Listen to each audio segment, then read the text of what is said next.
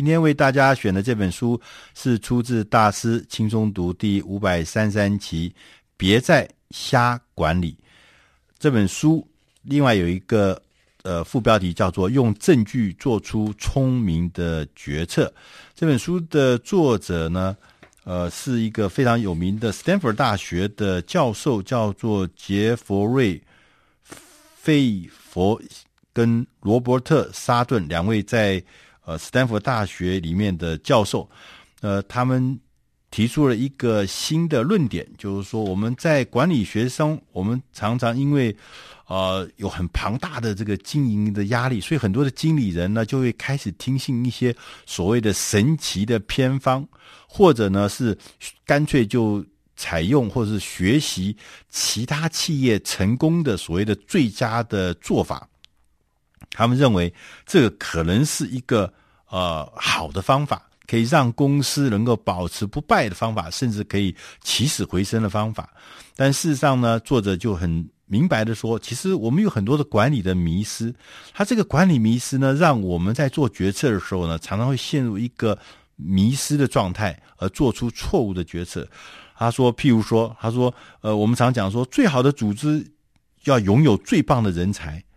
财务的奖励可以推动公司的绩效。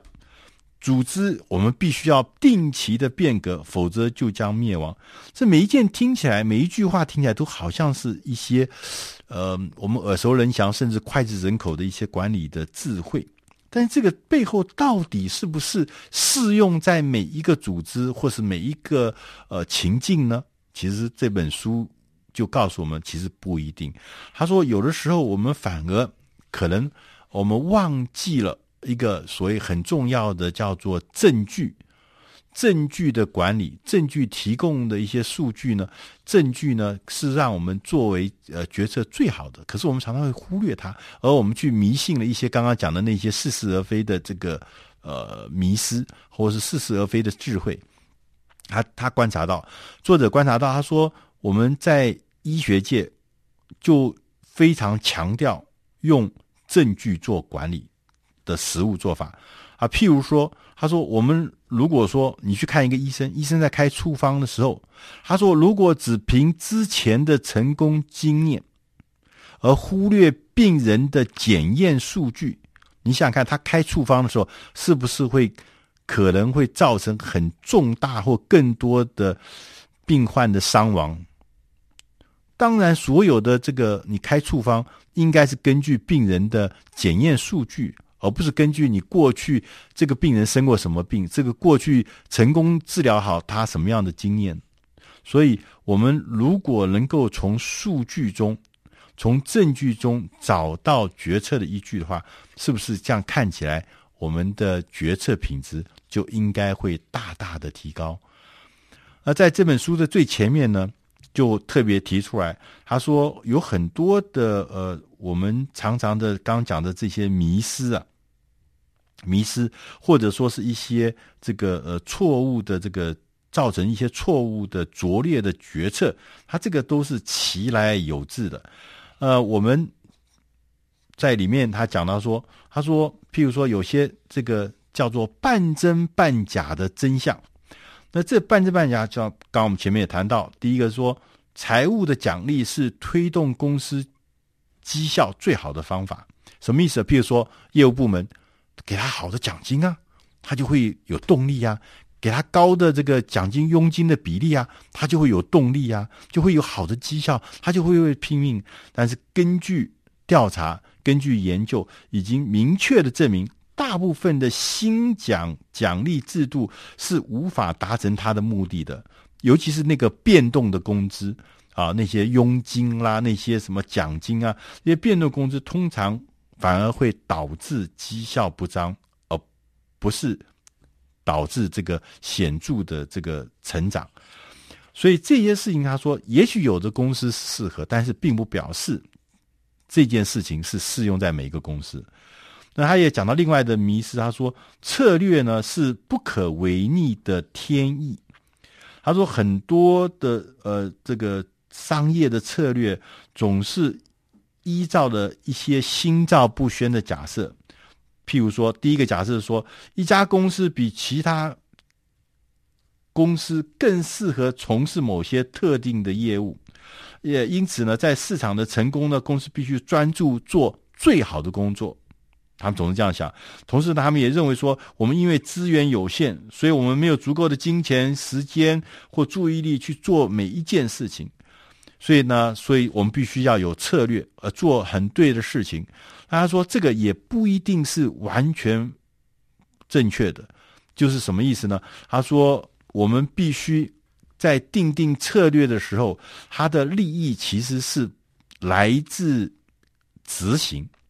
它不是来自规划。不是说我做了一个很好的规划就会一定会有利益，我做了一个很好的这个呃规划，我就会像命定一样，像天意一样就会得到成果。不是，其实所有的策略都是来自执行才会有成果。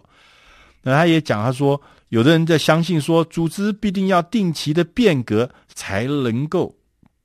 保持创新，才能够不致灭亡。他说不一定哦，不一定哦。他说。我们其实其实呃，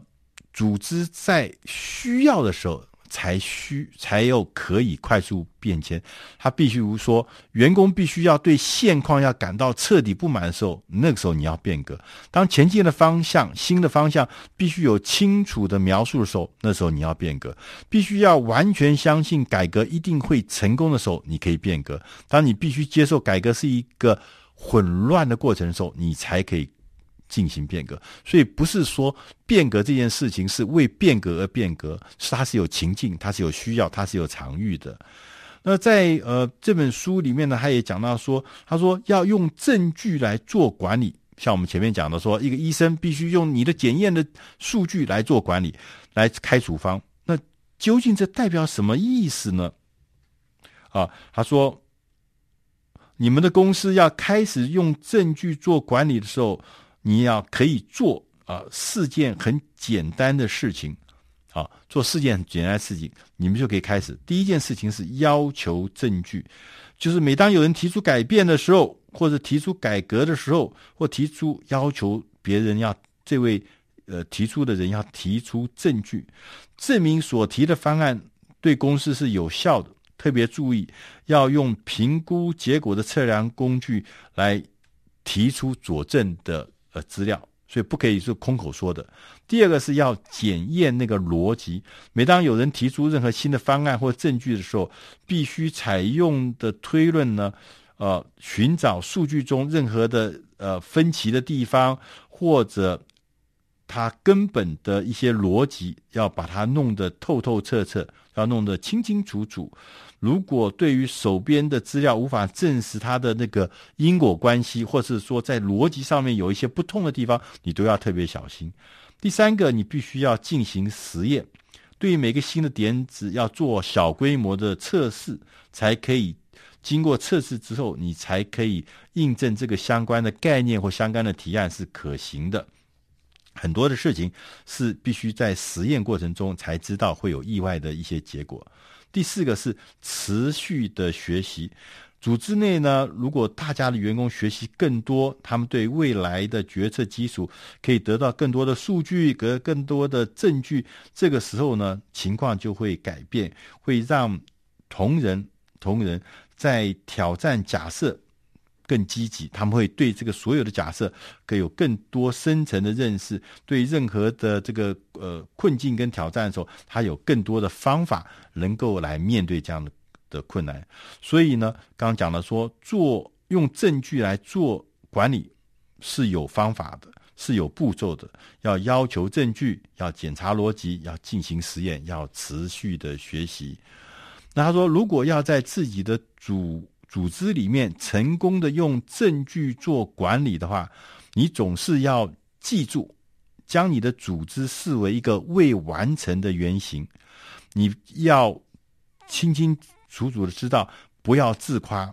不要说自己已经成功了而自满，只说事实，而且不讲一些虚浮的事情，只讲事实。只讲事实，要记在脑海里面。同时，在尝试全新的或是原创的一些构想之前，先要熟悉企业各个明显或是平凡无奇的层面、角落、边边的地方，你都要清清楚楚的关照到，以局外人的角度来检视你自己和你的组织，这样子才可以让你的组织来做证据做管理的时候呢，才会成功。最后，最后他要特别提醒说，不要忘记，权力会让你变得顽固，而且呢，你因为有着权力。你会排斥那些看起来有效而且是明确的证据，你开始会看不见这些证据，你会看不见这些信号，你会看不见这些呃警告。所以说，当证据在你面前的时候，你必须要用更谦卑、更谦虚的。尤其是当你成功的时候，因为很多很多的证据因着你的权利，你会看不见它，最后你会犯下大的错误。作者特别强调，用证据做管理，不只是你能够记忆、模仿和执行的方法清单，它也同时是穿越组织生命周期的一种旅程观点。它是一种思考的方法，了解你和您的公司知道和不知道的什么，也认知哪些方法能够发挥功效，哪些不能，以及接下来你该尝试些什么。以上的内容是出自《大师轻松读》第五百三十三期，别再瞎管理。希望你能喜欢。如果你要有进一步的资料，请你上网搜寻《大师轻松读》，别再瞎管理第五百三十三期。